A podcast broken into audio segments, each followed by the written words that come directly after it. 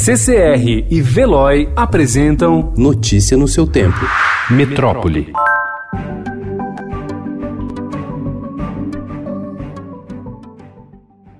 Ao todo, 4.576 profissionais de saúde da rede municipal já foram afastados de hospitais, unidades de pronto atendimento e pronto-socorros.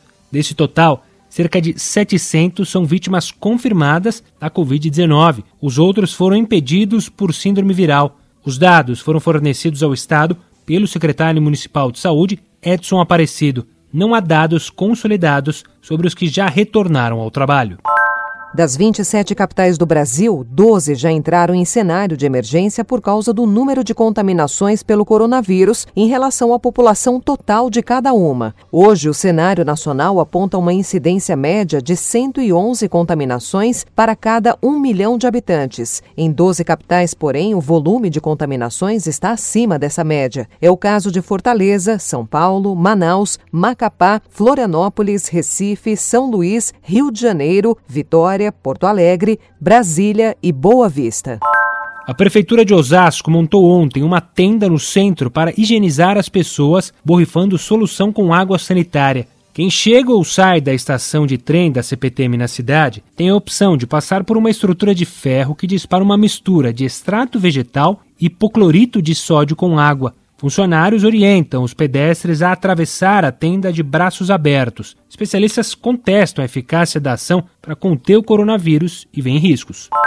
Embora a mortalidade por Covid-19 seja maior entre idosos, metade dos casos graves da doença no estado de São Paulo ocorreu em pessoas com menos de 60 anos, segundo estatísticas da Secretaria Estadual da Saúde. Parte tinha doença crônica, mas há número crescente de infectados jovens e saudáveis. A Coreia do Sul relatou ontem que ao menos 116 pessoas inicialmente recuperadas do novo coronavírus voltaram a se infectar. O país só comunicou 25 casos novos nesta segunda-feira, mas o aumento de pacientes reativados causou preocupação enquanto o país se dedica a acabar com as infecções. Especialistas internacionais também alertam que a imunidade a reinfecções também não é garantida, como projetavam alguns médicos.